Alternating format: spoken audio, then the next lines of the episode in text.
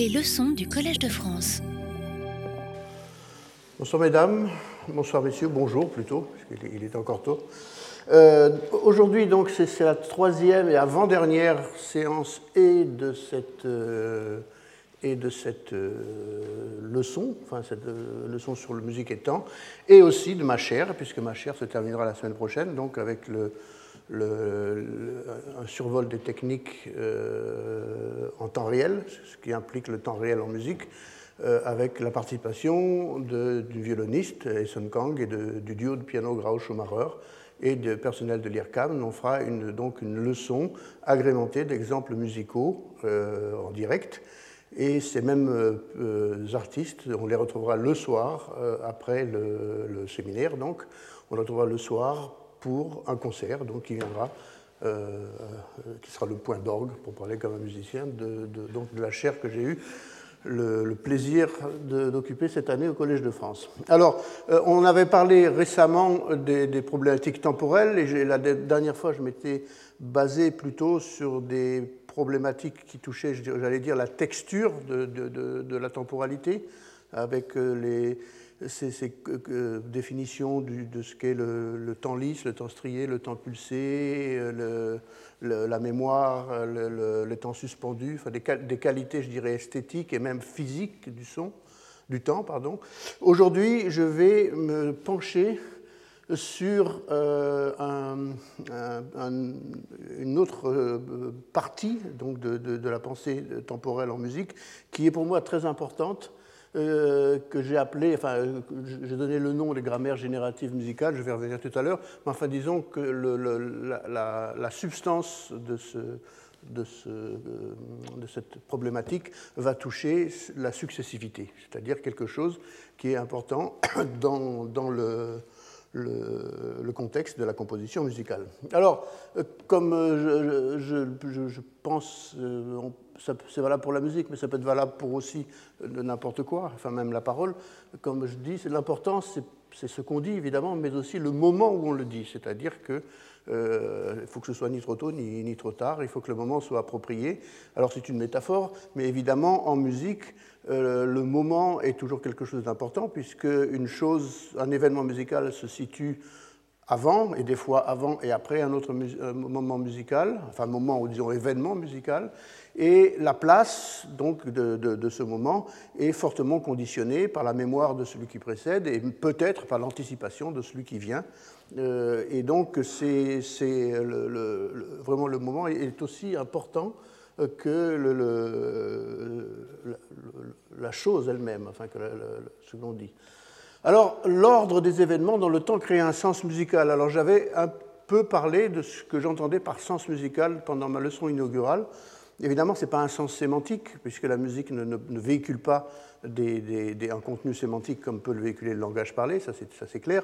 Mais disons qu'un sens musical euh, se fait euh, d'un point de vue esthétique, c'est-à-dire que quand euh, euh, des, éléments semblent se coaguler ou se- s'enchaîner l'un avec l'autre de manière organique et finissent par faire un tout. Ce tout euh, devient, et alors que c'est un tout composite, mais il peut devenir quelque chose d'intégral et qui finit par avoir un sens en soi, c'est-à-dire qu'on le perçoit, c'est ce que les Allemands appellent la Gestalt, évidemment c'est un mot qui, fait cruellement défaut en France, mais il est très pratique en Allemagne en tout cas, euh, c'est-à-dire euh, le, sens formel qui se crée avec des, éléments, et on sait que le- les parties et le tout sont des choses assez différentes, mais je ne suis pas rentré dans ces considérations-là. Alors dit que l'ordre des événements crée un sens musical, puisque quand un événement se situe avant un autre, eh il peut euh, y avoir, grâce à la répétition, un ordre temporel peut créer une anticipation. C'est-à-dire que euh, ce que j'appelle la répétition, ça n'a rien à voir avec les répétitifs américains, cette école de, composition du XXe siècle, mais c'est vraiment la répétition structurelle, ce que je préfère appeler la permanence d'une structure. C'est-à-dire quand il y a une structure qui, au cours du temps, reste permanente et produit un ensemble de relations qui, lui, ne bougera pas. Et donc, il y a une répétition au niveau structurel, ce qui ne veut pas dire qu'il y aura, pas, y aura une répétition au niveau formel. Je- Je viendrai un petit peu plus tard sur les notions de forme et de structure, qui sont deux mots qu'on utilise souvent. J'essaierai de les définir, en tout cas dans le contexte musical.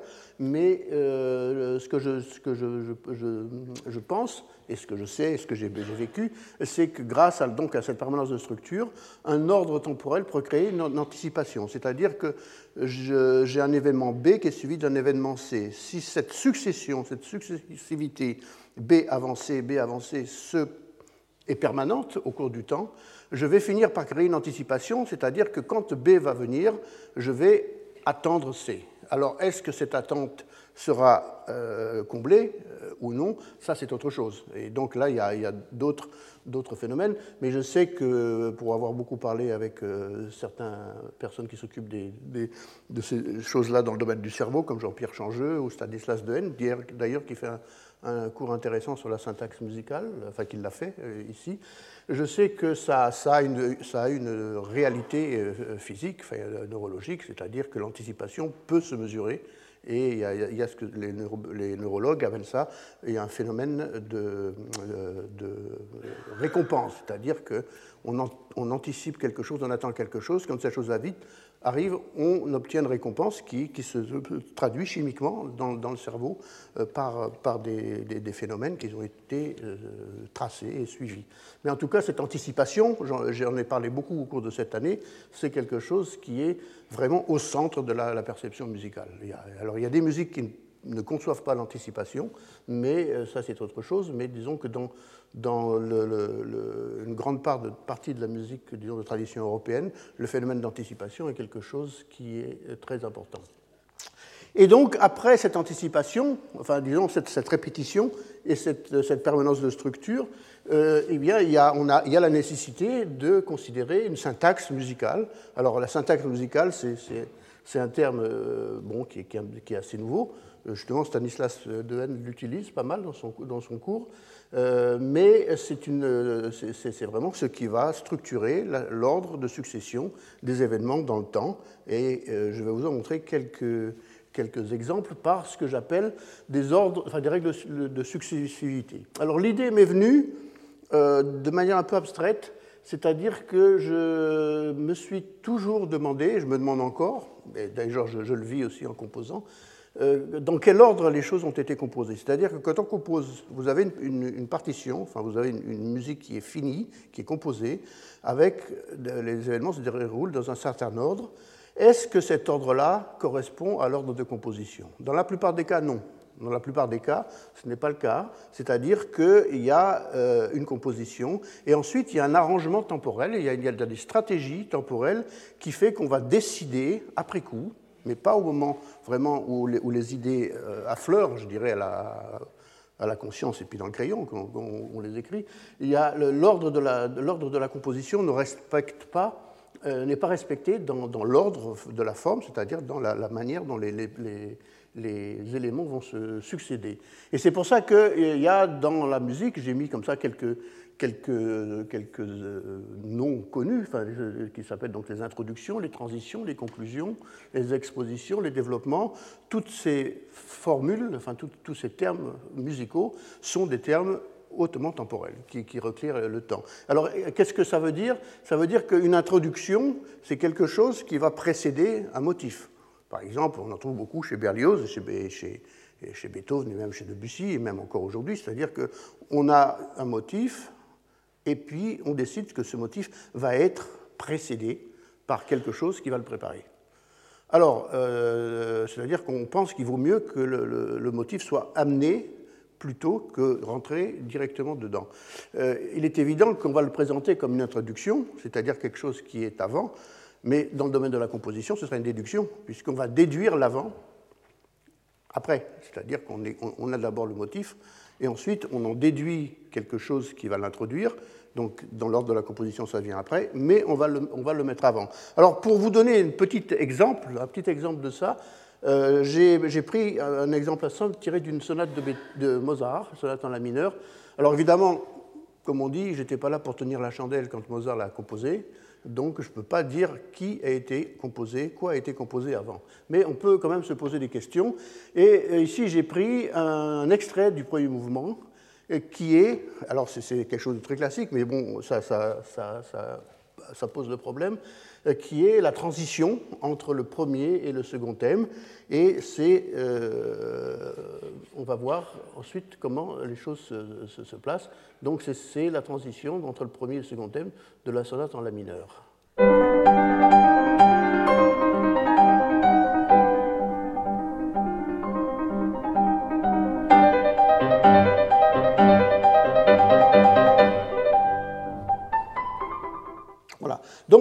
C'est quelque chose qui a été fait, euh, qui, se place après le premier thème et avant le second thème, et qui va servir de transition, servir de passage dans, un même, dans une même continuité, à la fois comme mémoire de ce qui s'est passé et comme anticipation de ce qui va arriver.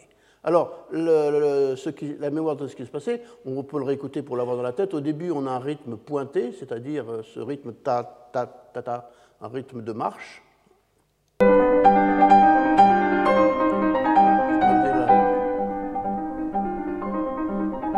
Celui-là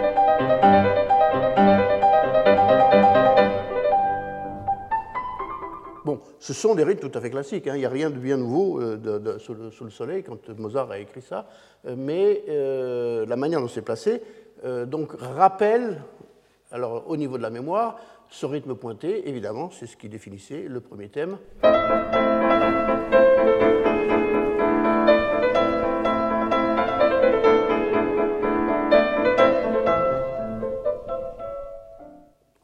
Et puis ensuite, euh, ce qui, la, deuxième partie, qui était basée sur une répétition de, quatre notes, va devenir l'ossature du, du, second thème qu'on a ici.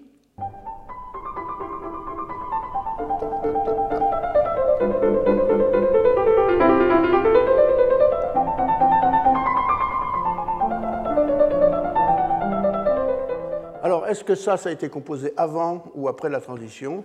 On n'en sait rien, mais on peut très bien imaginer les deux solutions.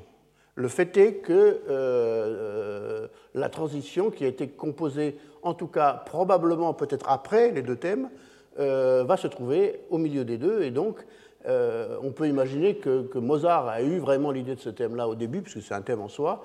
On peut imaginer que ce thème-là, finalement, est peut-être conçu, mais on ne peut pas en avoir la, certitude, comme une, une, conséquence, comme une, une, une conséquence de la transition, alors que la transition était plutôt venue pour la préparer. On va réécouter cette transition.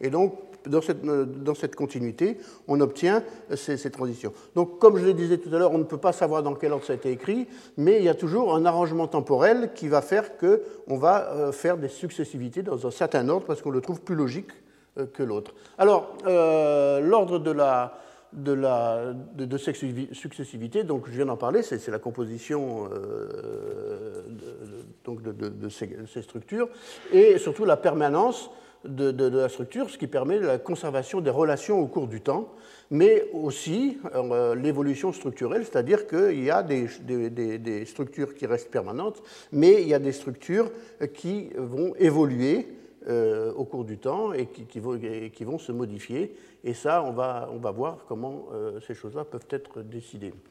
Alors, c'est évidemment le problème maintenant qui se pose, c'est, enfin le problème, disons la question qui se pose, c'est forme ou structure. Qu'est-ce que c'est que forme ou structure? Alors moi, j'aurais tendance à définir ça de la manière suivante. Euh, la structure, c'est vraiment l'ensemble des relations euh, qui, vont, euh, qui vont fonder une partie de la cohérence de l'œuvre. C'est-à-dire qu'on va avoir des relations euh, qui peuvent, peuvent, être des relations d'intervalle, des relations mélodiques, des relations rythmiques, euh, des relations dynamiques, des relations de tempo, des relations de timbre même dans la, dans, dans la musique euh, d'aujourd'hui. Mais disons, on a, on a des relations qui vont être stables, mais qui vont se manifester sous des formes différentes. Et donc on peut avoir par exemple des thèmes qui appartiennent à la même matrice, Euh, mais finalement, ces thèmes vont exprimer des choses différentes, vont avoir des caractères différents.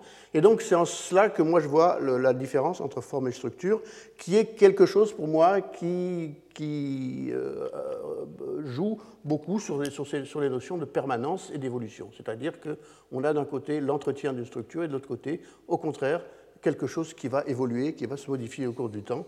Et je pense qu'on peut, sans, sans, trop de dégâts, on peut euh, affirmer que finalement ce qu'on ce peut entendre par la forme, c'est vraiment la, manière dont une structure permanente va se révéler au cours du, au cours du temps. Mais la structure, évidemment, peut être évolutive, elle n'est pas tout le temps permanente. Et euh, je vais vous en montrer justement une manière. Comment est-ce qu'on peut établir donc des règles de successivité et comment est-ce qu'on peut établir euh, une syntaxe musicale euh, à partir euh, d'éléments indépendants. Alors, j'ai pris comme exemple une, œuvre qui est assez ancienne, puisqu'elle est composée en, 2006, qui est Partita 1 pour alto et électronique. La semaine prochaine, pour entendre la Partita 2 pour violon, qui est plus récente et plus complexe mais c'était la première de, ce cycle. Le partita, j'ai pris ce nom-là, évidemment en référence au partita de Bach et, d'autres, mais plutôt c'est parce que ce sont des œuvres qui sont destinées aux instruments à cordes. Donc ce sont des instruments à cordes, mais qui vont être euh, non pas pour instruments solo, mais toujours instruments solo, plus électronique en temps réel. C'est ce que je montrerai la semaine prochaine. Et donc voici par exemple une phrase musicale qui est une phrase un petit peu, euh, la phrase liminaire, qui va irriguer toute, toute, euh, enfin, toute la construction suivante.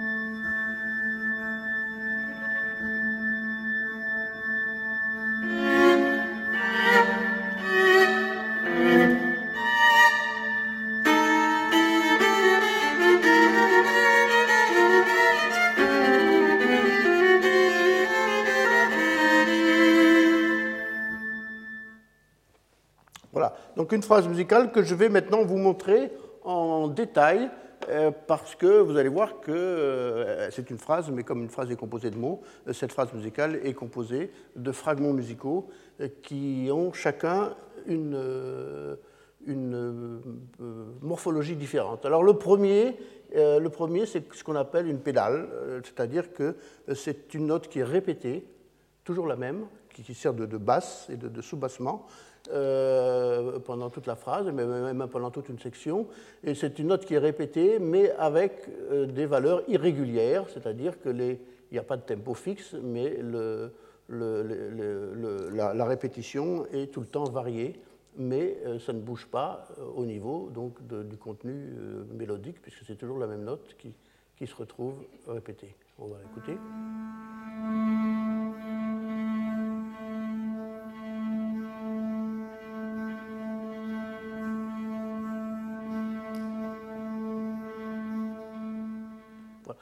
Le deuxième élément, euh, lui, est défini dans un autre registre. Il est défini dans le registre des, registres justement. C'est-à-dire qu'il est défini dans l'extrême aigu. C'est une pédale aussi, comme celle-ci, mais autant celle-ci était mobile, celle-là sera immobile. Autant celle-ci était plutôt dans le grave, celle-là sera dans l'extrême aigu. C'est donc un son tenu assez long dans l'extrême aigu.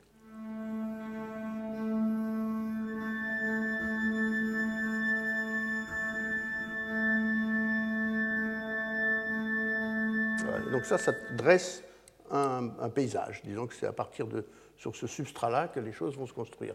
Ensuite vient une phrase euh, plus virtuose qui est basée sur un contour mélodique, mais surtout qui est basée sur... Alors ça, c'est ça vraiment au niveau de la structure. Qu'est-ce qu'il a défini? Ce sont euh, des notes différentes, donc c'est une mélodie, donc ce pas les mêmes notes, mais euh, avec un rythme totalement égal. Donc c'est l'inverse de ça, qui est la même note avec un rythme différent. Ici, ce sont des notes différentes avec un rythme égal et euh, d'aspect assez rapide.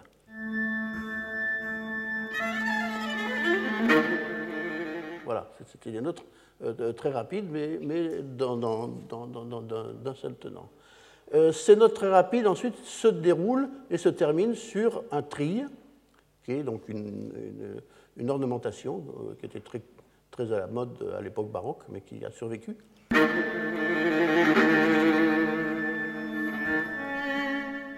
Et ce tri se termine par ce qu'on appelle un ricochet, c'est-à-dire c'est une manière de faire rebondir l'archet sur la corde de manière libre, c'est-à-dire que l'archet avec sa propre inertie euh, et le propre mouvement du bras fait un rebondissement totalement libre sur la corde.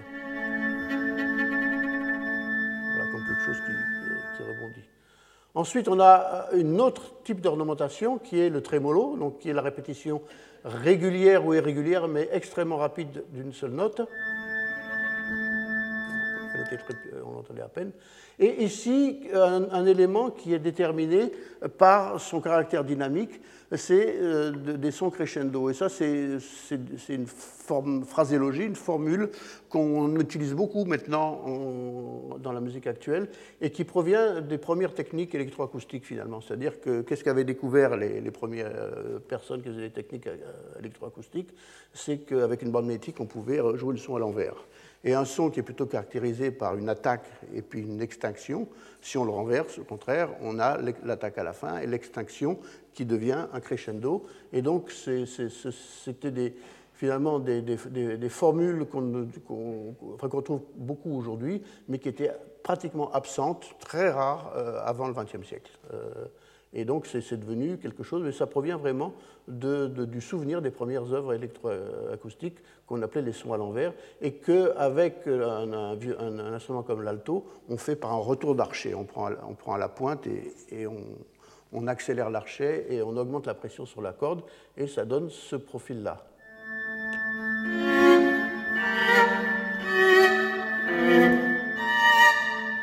Voilà, l'attaque est à la fin et il y a le crescendo. Et pour terminer, une dernière euh, partie de cette, euh, euh, phrase, c'est un contrepoint, c'est-à-dire que avec les instruments à cordes, on peut jouer jusqu'à deux voix. On ne peut pas jouer à trois voix, puisque un archer ne peut toucher que deux cordes à la fois. Mais là, on a un contrepoint avec une formule à deux voix, où il y, il y a deux voix qui sont indépendantes et qui se superposent.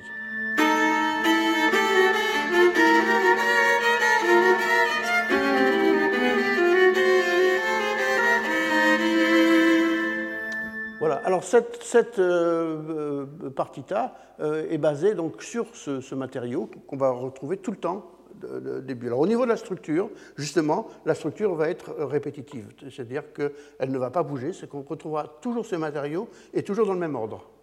Mais j'ai voulu y amener, donc c'est c'est quelque chose d'encore assez simple comme structure, mais j'ai voulu y amener euh, euh, un autre euh, élément, c'est ce que j'appelle, ce qu'on pourrait appeler des éclairages. C'est-à-dire si vous avez plusieurs éléments, mais vous en prenez un pour éclairer les autres. C'est-à-dire que ici, par exemple, on a voilà, une série d'éléments, A, B, C, D, E, F, G, H. Ensuite, on isole le A et on a B, C, D, E, F, G, H, et on fait en sorte que le A éclaire si vous aviez ça comme sous, forme de couleur, le A étant bleu, par exemple, toutes les lettres ici deviendraient bleutées. Euh, ensuite, euh, on continue avec une autre forme. Si le B était vert, toutes les lettres deviendraient vertes. C'est-à-dire qu'à chaque fois, j'isole les éléments successifs.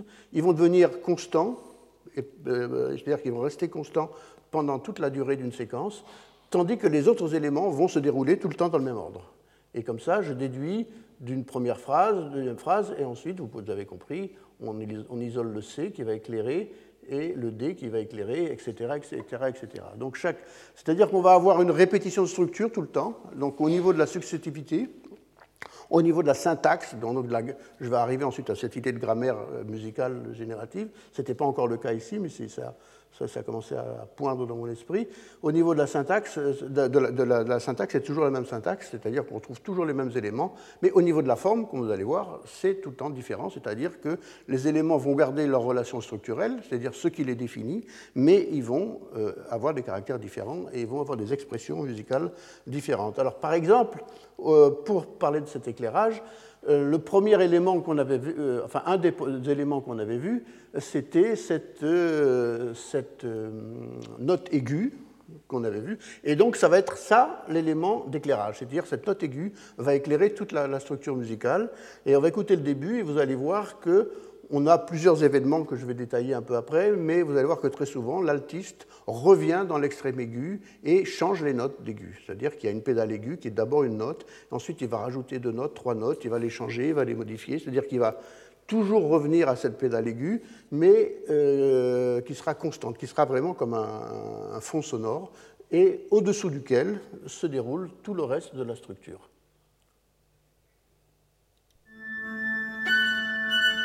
Deuxième note. Troisième note, toujours dans l'aigu. Voilà, donc on a, cette amplification de, cette euh, euh, pédale aiguë. Ensuite, alors on va avoir le premier élément de cette phrase, et si vous vous souvenez bien, la manière dont je l'avais utilisé, c'était un groupe de notes rapides, donc au niveau de la structure, c'était ça. Il y a un groupe de notes rapides, donc des notes différentes, une mélodie, pour tout, dire, mais avec euh, euh, une, euh, une, succession rapide et avec une régularité d'énonciation. Alors, ce que j'ai fait, c'est que j'ai pris la structure, c'est-à-dire des notes différentes, des rythmes réguliers, mais maintenant je vais la placer dans un contexte totalement différent. Les notes seront régulières mais beaucoup plus lentes. Ce ne seront pas des notes qui, seront jouées avec l'arco, mais ce seront des notes percussives qui seront jouées avec des pizzicati. Et ces, notes-là vont résonner dans une réverbération. Alors au niveau de la structure, on retrouve vraiment la structure, c'est-à-dire ce qui définit les événements, régularité rythmique et euh, différenciation des hauteurs, tout ça, mais au niveau du caractère, on retrouve quelque chose d'assez différent. Euh, je vous donne l'élément initial.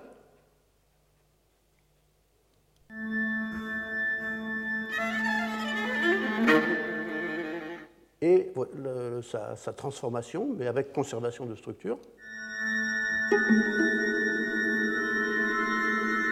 Voilà, cette percussion.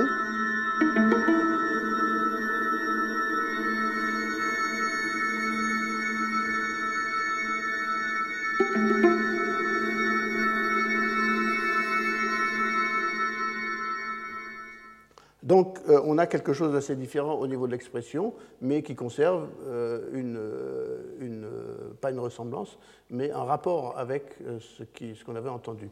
Le troisième élément était un tri, donc on va écouter la manière dont celui-ci se manifeste maintenant.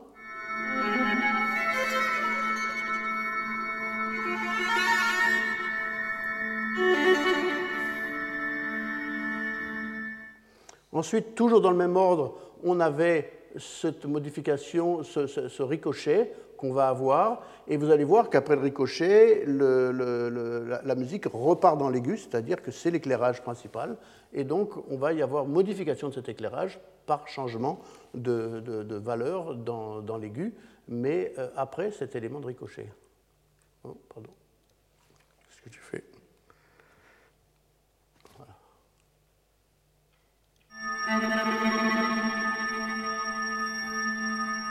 Non, non, j'en ai raté une, c'est cela.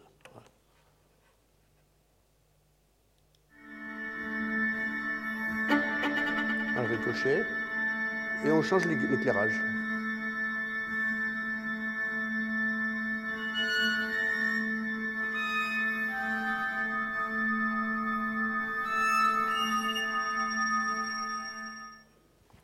Ensuite, on continue.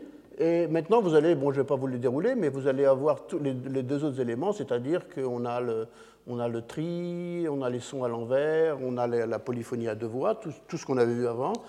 qui vont être déroulées, mais toujours sous l'éclairage aigu, c'est-à-dire qu'on a toujours cette, cette, couche qui va dominer tout le reste.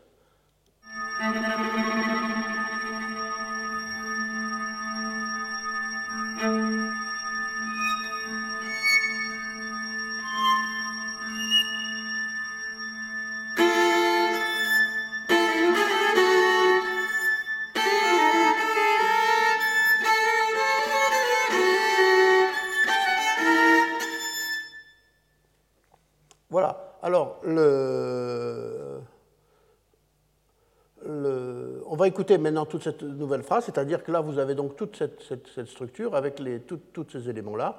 On va écouter maintenant toute cette phrase euh, intégralement, euh, donc, qui est vraiment la reprise de la première, mais dans un contexte totalement différent.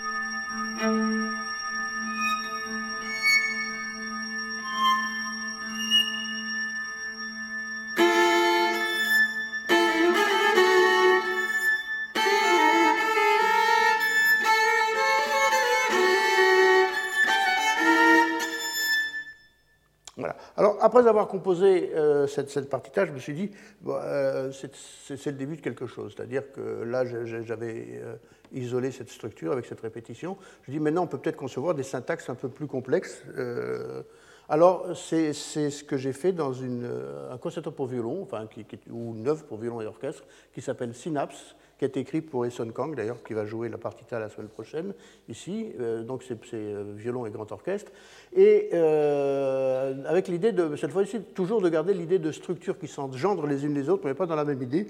Et donc j'ai eu cette, idée de grammaire musicale générative. Alors le terme m'a été reproché parfois, puisque grammaire générative, c'est un terme qui est très connu en linguistique, et qui est évidemment le, la, la, théorie de Chomsky.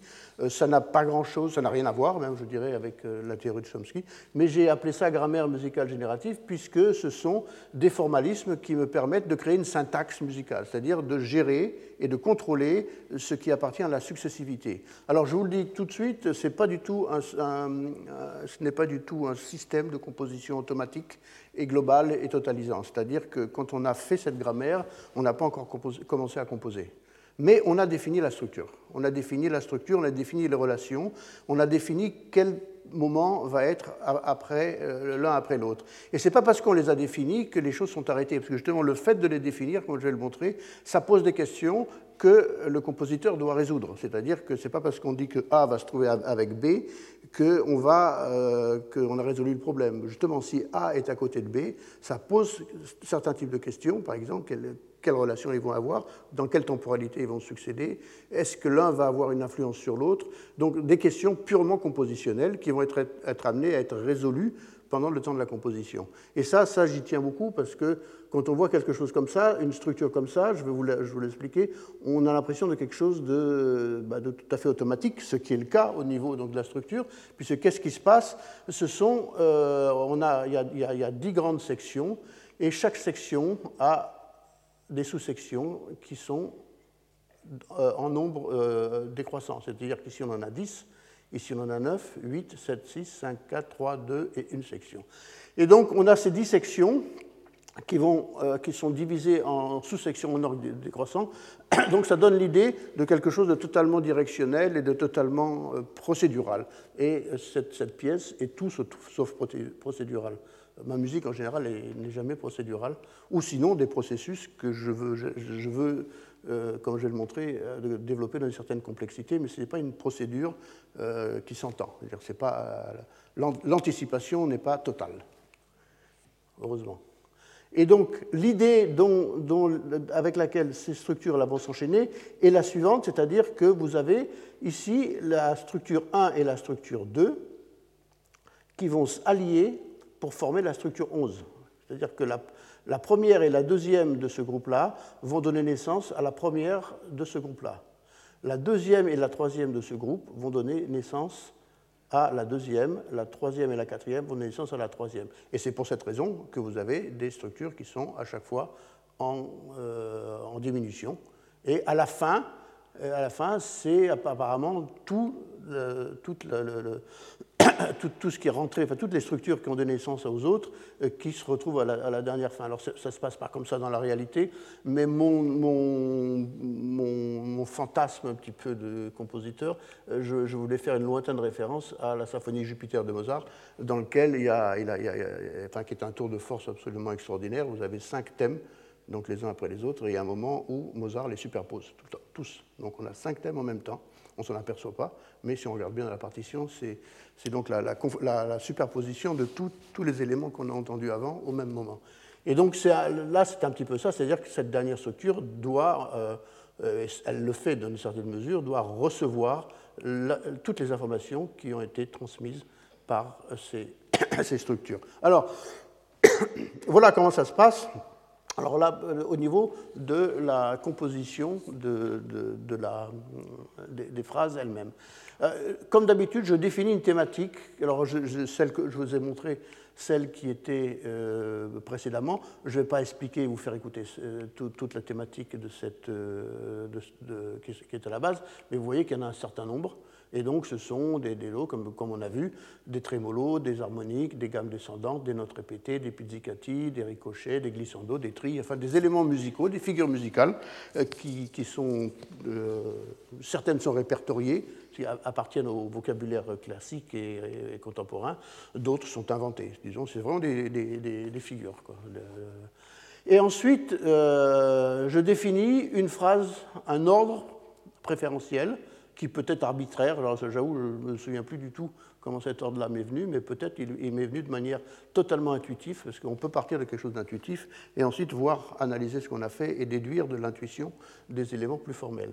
Et donc je définis cette phrase-là, et dans chacun des, des sous-éléments qui composent cette première phrase, alors vous voyez par exemple ici, on se situe, pardon, on se situe dans la deuxième, on va passer mon point, on se situe dans cette deuxième, c'est-à-dire que la, section 1 et 2 donnent naissance à la section 11, 2 et 3 à la section 12. On se, situe dans cette chose-là. Donc on a, euh, je groupe les éléments 2 à 2, c'est-à-dire que la section 11 va être faite avec les éléments BC, les deux premiers, la 12 CD, la 13 DA, la 14 AE, etc. etc. Et à la fin, on a IB, c'est-à-dire qu'on retourne la dernière avec la première. Donc je les regroupe 2 à 2. Et comme je vous ai fait un agrandissement ici, euh, comme vous voyez, la 11 et la 12 donnent naissance à la 20, c'est-à-dire que ces éléments BC et CD vont se retrouver dans la structure 20, qui est donc celle-ci, dans la troisième. C'est-à-dire 1 et 2 donnent naissance à 11, et 11 et 12 vont donner naissance à 20. Et c'est exactement ce que vous avez là. 11 et 12 donnent naissance à 20, c'est-à-dire que B et C, et C et D vont se retrouver à l'intérieur de la structure 20, mais ce ne sera pas uniquement les, mêmes choses. Et en continuant, 12 et 13, donc CD et DA, alors C, c'est des gammes descendantes, D, c'est des notes répétées, et A, c'est des trémolos. Voilà. vont se retrouver dans la structure 21. On va voir CD et DA. Donc voilà comment se transmet une partie de l'information euh, d'une phrase à l'autre, c'est-à-dire que certains éléments vont euh, continuer à voyager d'une phrase à l'autre, mais évidemment pas de manière automatique. On va voir comment ça se passe. Alors, il y a un formalisme que j'ai trouvé. Enfin, alors ça, c'est vraiment une grammaire, dans le sens où il y a, des éléments syntaxiques et, il y a un ordre qui va être respecté, un peu comme dans, en allemand, vous avez le verbe à la fin, euh, vous avez l'adjectif en français qui peut être avant ou après le substantif, et vous avez l'article qui est avant le substantif. Il y a un ordre. Euh, donc là, ce n'est pas du tout, du tout déduit de, de, de syntaxe préexistante dans, dans, la linguistique ou dans, dans les langues. C'est vraiment une syntaxe musicale euh, abstraite, mais je reviendrai sur cette notion un peu plus tard. Et voilà, ce que j'ai décidé, c'est que vous retrouvez, par exemple, ces phrases qu'on avait, B, C, C, D, donc qui provenaient de, cette, de, ces deux structures-là. Vous les retrouvez ici, B, C et C, D, on les voit ici. Et la manière dont je vais engendrer ces phrases est la suivante. Je prends les deux, les deux éléments successifs, A et D, et je les mets au début, au milieu et à la fin. C'est-à-dire qu'on a B, C et C et D, et je prends les deux, autres, D et A, et je les mets au milieu et à la fin. Et on a toujours une symétrie, on a A, D et A. On a toujours le premier et le dernier de la phrase. Ça, ça peut être un membre de phrase, ou même une, ou même une phrase elle-même, une, entité, je dirais, se, retrouve toujours au début et à la fin, et au milieu, on a la structure D. Et à partir de là, je, déduis toutes mes autres phrases de la même manière suivante. Ce qui se trouvait ici aux extrêmes A se trouve maintenant au centre. Et ensuite, je prends l'élément suivant, qui est le E, que je mets aux extrêmes. Et donc, vous avez le E ici aux extrêmes, que vous trouvez au centre. Vous avez F au centre ici euh, vous avez F au centre ici et euh, G aux extrêmes, etc. Et on retrouve toujours la même structure qui s'engendre automatiquement avec en haut ces couples d'éléments qui proviennent de, des phrases précédentes. Et donc c'est comme ça qu'on aboutit à une phrase qui est ici. Donc toute, toute la section 3, euh, par exemple, on retrouve par engendrement de, cette structure l'une dans l'autre, on retrouve euh, ces éléments et on voit qu'on a des conservations, on a des éléments qui restent. Par exemple, le A ici, le A ici, il est ici, il est ici. Ici, il disparaît, il disparaît jusqu'à la fin. Euh, par exemple, le, F euh, n'appartient pas ici, il apparaît ici, il est ici, il conserve, il est ici, il est ici, et il disparaît. Donc on a une permanence d'éléments et des éléments qui s'en vont. Donc on a un retour, on a quelque chose qui se renouvelle et à la fois qui, disparaît. Et ensuite, la manière, par exemple, dont je vais passer de cette section-là à cette section-là, comment ça va s'engendrer Eh bien, je vais, par exemple, prendre ici, si je me souviens bien, je vais prendre tous les éléments communs entre cette phrase-là et cette phrase-là. Il se trouve que c'est les éléments A, D et E qui sont communs et qui vont passer là. Et donc, on va retrouver une partie des éléments de cette phrase-là dans celle-là. Ce qui ne veut pas dire que celle-là va être composée que de ces éléments-là. Mais enfin, disons, l'information va se transmettre comme ça. Et c'est pour ça que vous avez deux éléments qui donnent naissance à un autre élément. Vous voyez qu'on a toujours cette structure où on a deux éléments qui pointent vers un seul, euh, élément, et vous retrouvez, voilà, on retrouve cette structure-là, deux éléments qui pointent vers un à chaque fois. Alors, tout est fait comme ça depuis le début. Alors, justement, euh, comme je dis, une fois qu'on a fait ça, on n'a pas commencé à composer. Et il y a deux choses c'est composé ou juxtaposé. Alors ça, me rappelle une plaisanterie qu'avait fait Boulez dans sa jeunesse, au moment où il était euh, très, pas vindicatif, mais très critique. Et il disait, et il le regrettait après, il me l'a dit, euh, à propos de Messiaen, Messiaen ne compose pas, il juxtapose. Donc ça, avait fait un petit scandale, euh, c'est-à-dire qu'il reprochait à l'époque à Messiaen de mettre des, structures les unes après les autres, mais de ne pas faire en sorte que, de, ne pas jouer sur les transitions, de ne pas faire en sorte que les structures se parlent, qu'on passait de, choses. enfin, même si c'est une phrase qui était peut-être un peu qui était euh, excessive, comme Boulez pouvait l'être dans sa jeunesse, mais euh, les, idées euh, restent ici, c'est-à-dire qu'on peut juxtaposer et composer. Qu'est-ce que ça veut dire? C'est que si je tombe sur deux éléments qui sont de nature identique, par exemple ici, alors je le fais dans le domaine visuel, vous avez deux traits rouges, Donc, ces deux traits rouges ont une certaine longueur, une certaine couleur. La seule chose qu'il y a, c'est qu'il y en a un qui est en haut et un qui est en bas.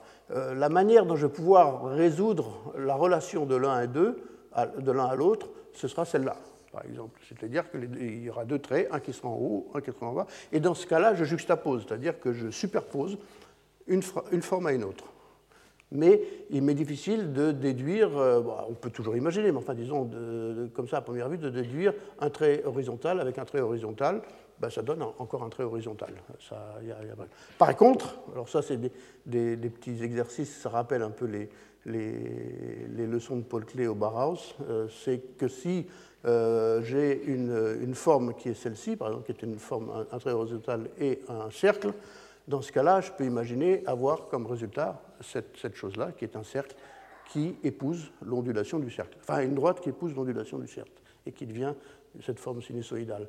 Donc ici, c'est-à-dire que j'ai deux éléments et je vais chercher quelle est la relation et quelle est la, quelle est la forme qui peut être issue du mariage du premier avec du second.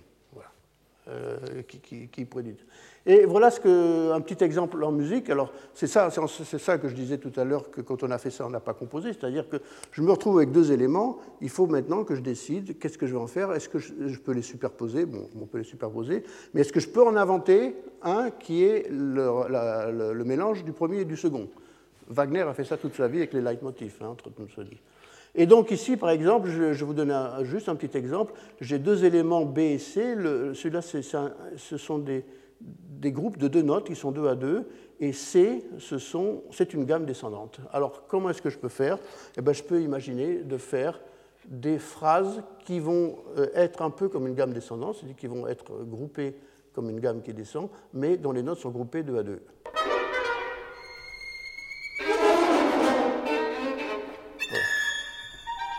Voilà, toutes les notes descendent, c'est toujours ta ta ta ta ta, mais groupées par deux. Et maintenant, si je veux avoir la relation entre ces gammes descendantes et des notes répétées, euh, eh ben, je peux imaginer de faire une formule en notes répétées, mais dont l'allure générale va être descendante, et comme ça, j'ai la superposition des deux. Oh, pardon.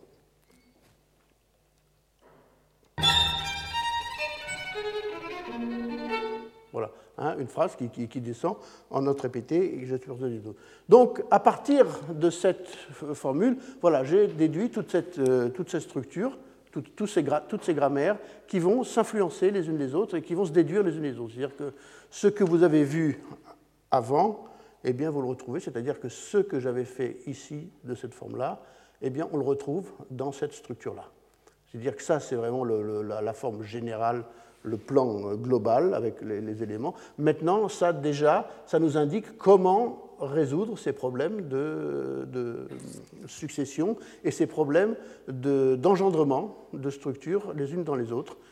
Et là, on voit quels sont les éléments qui passent d'une structure à l'autre jusqu'à arriver à la dernière. Voilà. Et donc, il y a des éléments qui vont survivre, qui vont continuer à exister et qu'on va retrouver jusqu'à la fin, et des éléments qui vont disparaître donc, euh, mais avec des procédés dont je ferai un petit peu la synthèse dans quelques instants. Alors, je me suis dit que ça c'était bien beau, mais ce n'était pas encore suffisamment complexe. Pourquoi? Parce que, euh, bah, j'en reviendrai après, on n'écoute pas ces structures. Hein. Euh, ces, grammaires-là ne sont pas faites pour être écoutées, mais je vous expliquerai comment après. ce que je me suis dit, c'est que je reviens à ce troisième élément où j'ai 20 à 21, j'en ai 1, 2, 3, 4, 5, 6, 7, 8. Voilà, j'ai mes 8, mes 8 phrases, euh, et qui, les unes, se déduisent les unes des autres. Alors je me dis, bon, c'est bien beau d'avoir une phrase, mais qu'est-ce qui va me faire dire que euh, bah, cette phrase-là se termine là Si vous aviez, par exemple, la musique tonale, vous mettez, par exemple, une, une résolution. Vous mettez un accord de tonique et vous résolvez l'harmonie ici, et ça vous fait une fin. Euh, en musique non tonale, c'est difficile d'avoir ce type de résolution, c'est possible, mais comme ce ne sont pas des choses qui sont vraiment ancrées dans la culture musicale, il faut donner quelque chose qui va nous, signifier l'articulation du fait qu'une phrase est terminée et que l'autre commence. Alors j'ai décidé de, rajouter une autre petite grammaire, une autre petite syntaxe à l'intersection de ces phrase-là, et pour qu'on la repère bien, et j'ai décidé qu'elle ne serait jouée que par le violon tout seul, c'est-à-dire qu'il y a violon et orchestre, et quand le violon joue tout seul, c'est qu'on est à la fin d'une section, et on, est à la transition d'une section et d'une autre section. Et donc j'ai pris, de la même manière qu'on a ces, structures qui s'engendrent les unes des autres, on va avoir euh, à l'intersection de chacune d'elles ces éléments-là, qui vont se permuter avec, euh, enfin, les trois premiers se permutent, ensuite on ajoute, on ajoute, on ajoute, on ajoute. Et vous voyez qu'il y a de plus en plus d'éléments. Il y en a trois au début, et 3, 4, 5, 6, 7, 8, 9 à la fin. Voilà, donc c'est comme une pyramide, c'est-à-dire que la partie, les, petites euh, phrases pour violon solo vont être de plus en plus développées à l'intersection de, de, chaque structure, et c'est ça qui va nous faire la respiration, c'est-à-dire qu'on va écouter ces moments de violon solo qui, vont être comme des espèces de respiration dans cette phrase qui elle-même va euh, s'engendrer elle-même. Et donc à la fin, j'obtiens cette grammaire un peu plus complexe, c'est-à-dire qu'on a tout ce que vous avez là, toute cette structure que vous avez là, mais qui va être précédée par ces petits fragments pour violon qu'on a ici. Et donc voilà comment on passe d'une grammaire, si vous voulez, avec cette, liste d'éléments, à celle-ci, qui est, bon, qui est déduite de la première, mais vous voyez, elle est, assez différente, elle s'est beaucoup développée. Alors, on va regarder un peu comment c'est fait. Euh, ça, bon, c'est juste pour vous montrer une partition qui n'est pas la partition de la composition, mais qui est la partition de l'esquisse, dans laquelle je n'écris pas encore de notes réelles, mais je mets euh, voilà, des éléments qui me correspondent à ces, à ces, à ces, ces, ces voilà, on voit des notes répétées, des notes euh, trémolo, euh, etc., des glissando, des choses comme ça. Donc c'est vraiment une phase d'esquisse où les éléments sont juste dessinés. Et très souvent, enfin moi en tout cas, je compose comme ça. C'est-à-dire que j'ai comme ça une vision qui peut être intuitive ou qui peut être formelle comme ça. Mais avant de se mettre vraiment à la composition, je détermine euh, les, proportions, je détermine les, rythmes, je détermine les mouvements. Donc c'est une approche progressive de la musique c'est en ça que je vous dis que cette grammaire-là ne génère pas automatiquement une, partition. Euh, il y a beaucoup de, travail artisanal qui est fait entre l'un et l'autre. On va écouter maintenant ces, motifs. Et par exemple, on va écouter ce petit motif de violon euh, qui est celui qui se trouve donc euh, entre chaque section et qui est basé sur les, éléments J, K, L. Donc je voulais décrire. J, c'est une, une, figure qui monte. Le K, c'est un tri. Et L, c'est un glissando. Ça se passe assez vite, mais vous allez les reconnaître. Voilà, hein, on a donc une note tenue d'abord, ça monte, trier, et glissando pour finir. Donc qui est, très courte. Et ensuite, on a cette première phrase. Alors, la première phrase, elle, commence par l'événement A qui, dans mon, esprit, était euh, un trémolo. Et vous allez entendre, c'est toute la musique qui est basée sur des trémolos y compris le violon solo, mais aussi les trompettes, les percussions et toutes les cordes, tout est tremblant.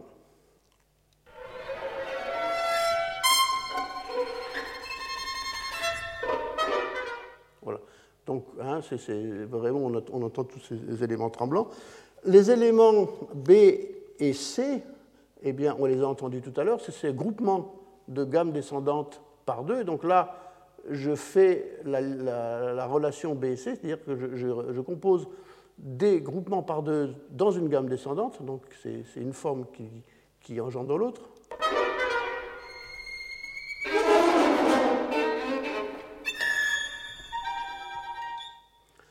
Ensuite, euh, on a l'élément central, je vous rappelle que dans cette forme-là, il y a une symétrie, ce qui est au début est à la fin, et on a l'élément central, qui se retrouve d'ailleurs toujours ici. Euh, cet élément-là, il est basé sur des notes répétées. Donc on a euh, plusieurs phrases qui sont basées sur des notes répétées qui changent à chaque fois, mais chaque, note, enfin, chaque nouvelle note est répétée un certain nombre de fois.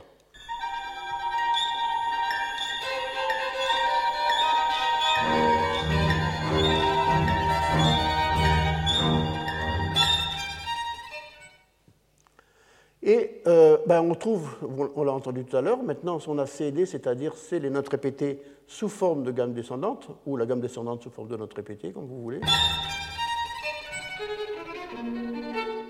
Et maintenant, on va se retrouver avec le symétrique de cela, c'est-à-dire cet élément A qui va se retrouver à la fin, c'est-à-dire qu'on va se retrouver dans une texture euh, faite de trémolo et de tremblement.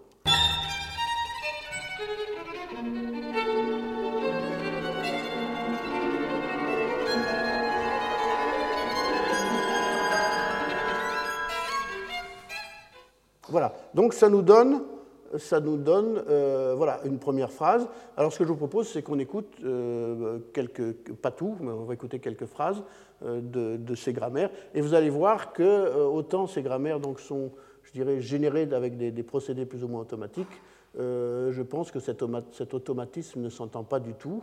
C'est-à-dire que vous allez repérer, en tout cas, je vais vous les montrer, les séquences pour violon solo qu'on a ici, et ensuite les phrases qui, suit.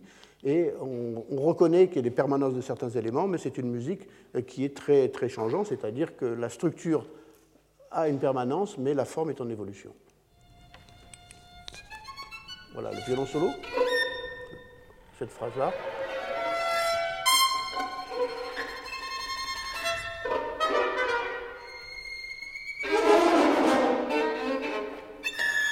Notre répété.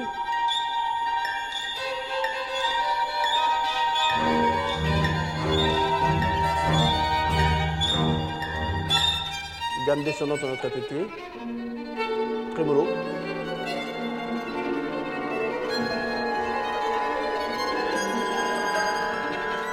Maintenant, violon solo.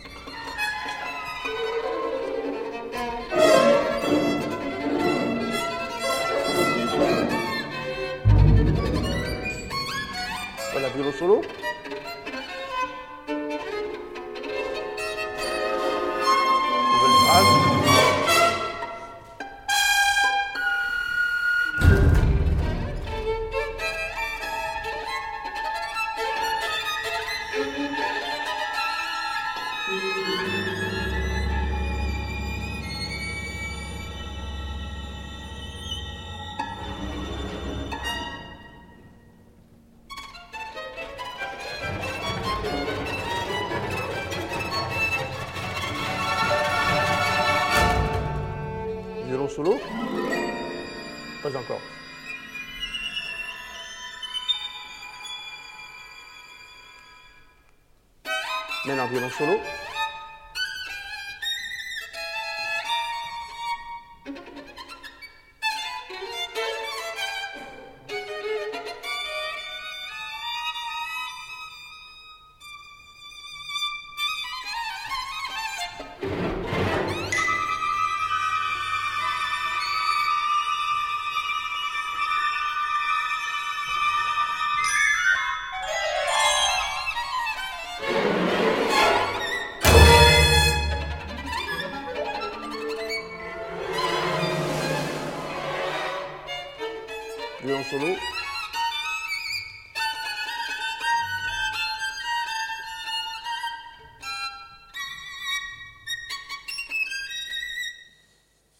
Donc on a ces violons solos qui viennent articuler euh, à chaque fois de nouvelles phrases, et euh, on a ces, phrases qui sont déduites les unes des autres. Alors, euh, justement, là, je parlais de la structure et de la forme, ça c'est le bon moment pour, pour vous en faire une petite démonstration.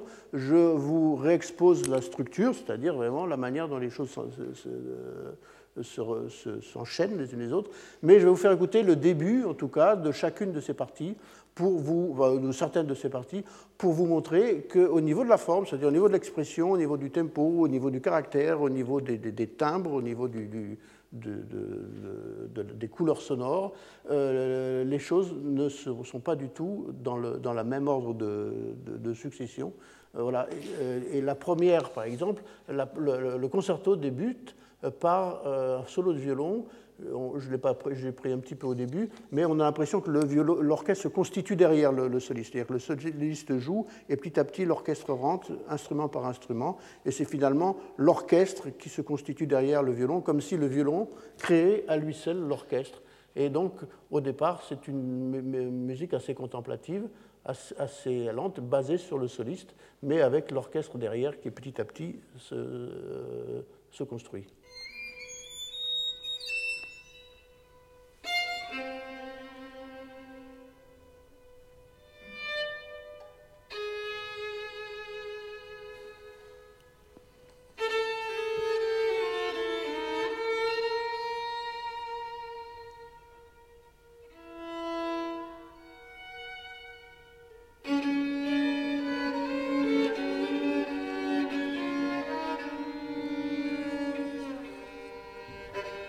Petit peu plus fort peut-être.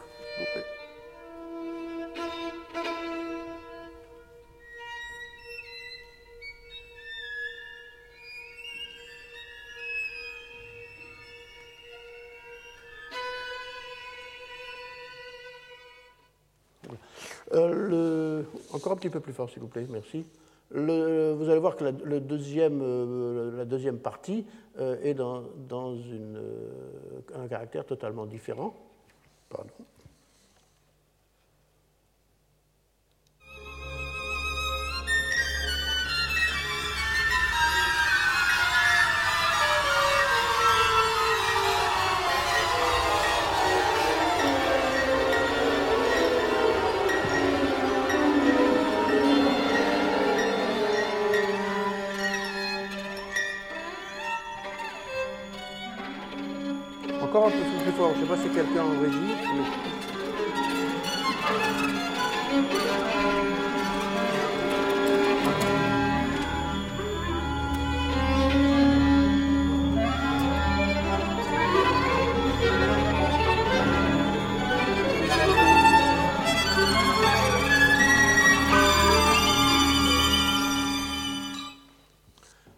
peu plus loin, on a un autre élément, mais toujours dans la même, dans la, dans la, dans la même idée d'engendrement, de, euh, mais qui va se dérouler dans un tempo beaucoup plus lent, euh, qui est comme le mouvement lent de ce concerto, si vous voulez, et qui est comme ceci.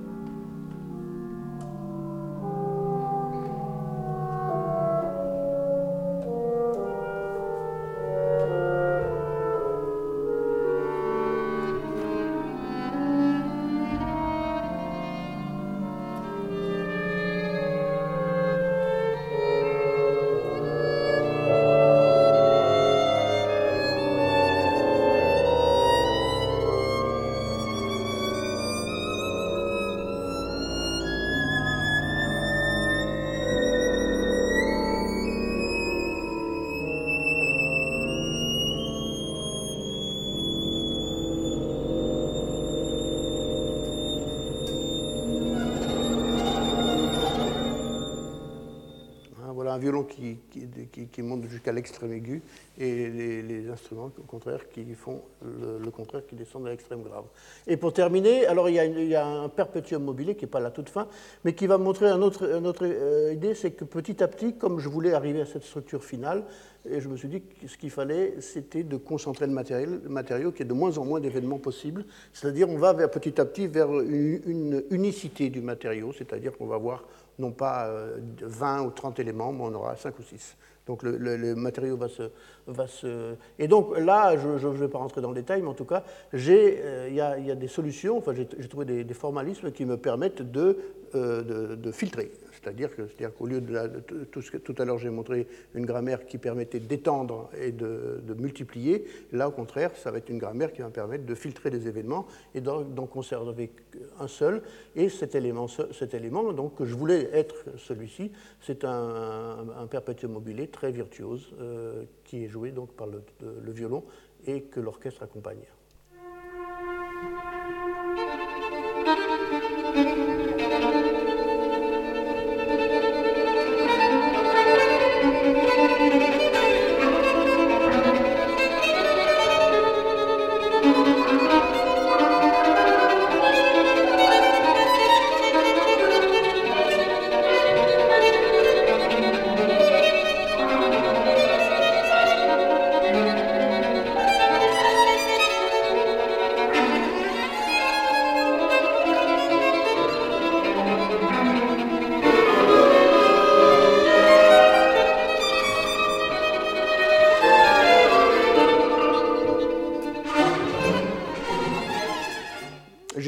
Repris ce, mouvement perpétuel dans la partie TAC que vous pourrez entendre la semaine prochaine.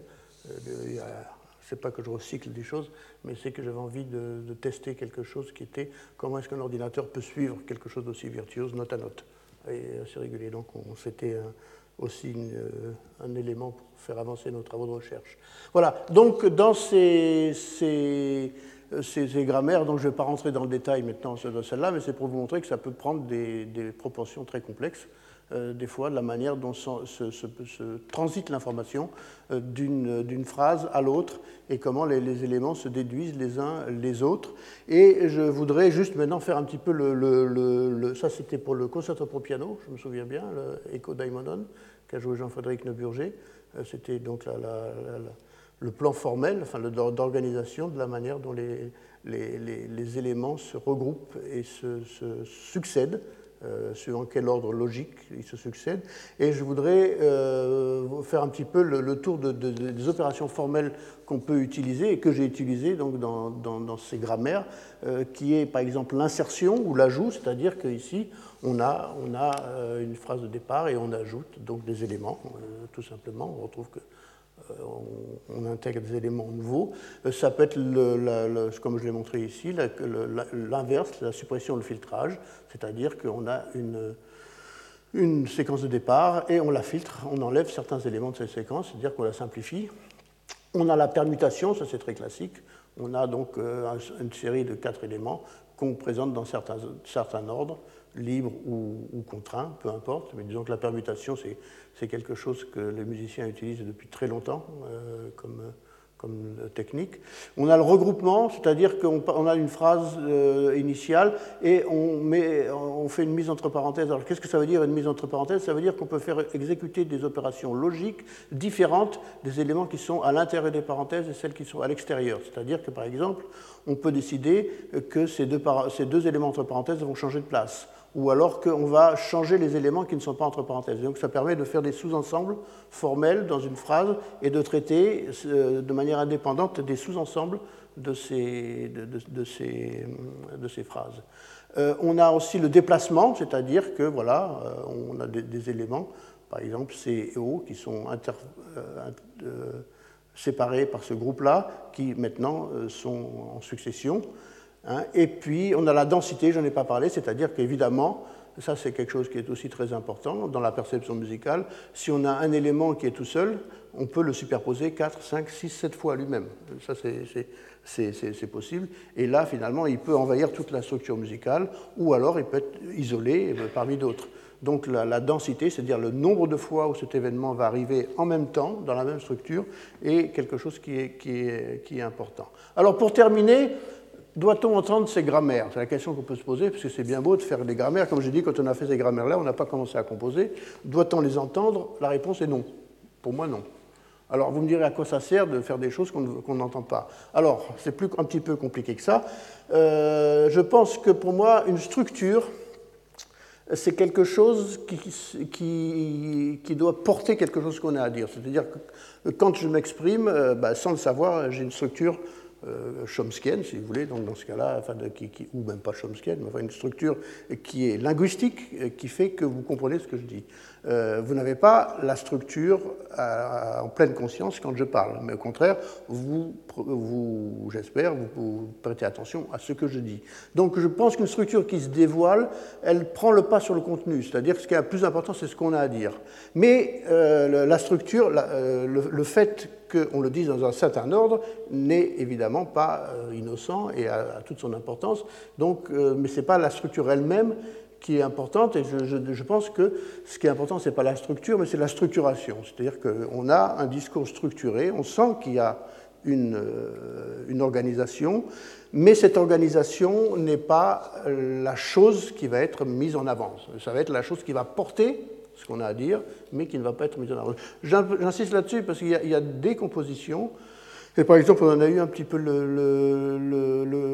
l'exemple dans le, débat qu'on a eu après ou l'intervention qu'on a eu, une intervention qu'on a eue pendant le colloque. Il y a des pensées qui, pensées musicales, qui euh, sont dans mode contemplatif, c'est-à-dire que euh, la structure se dévoile. On a par exemple l'école spectrale qui, a basé toutes ses recherches et, toute son expression sur, la, je dirais, une certaine contemplation d'un objet spectral, c'est-à-dire des formes musicales qui sont dérivées du spectre. Euh, vous avez d'autres euh, euh, styles musicaux, comme la musique répétitive, ou certaines œuvres d'un compositeur comme Ligeti, par exemple, qui sont des processus qu'on entend. C'est-à-dire qu'on entend que le processus, l'œuvre est le processus. C'est tout à fait respectable. Hein. Moi, j'ai absolument rien contre cette manière de composer, mais en tout cas, ce n'est pas la mienne. Euh, moi, je préfère que la structure soit quelque chose qui soit caché, mais c'est la structuration qui m'importe.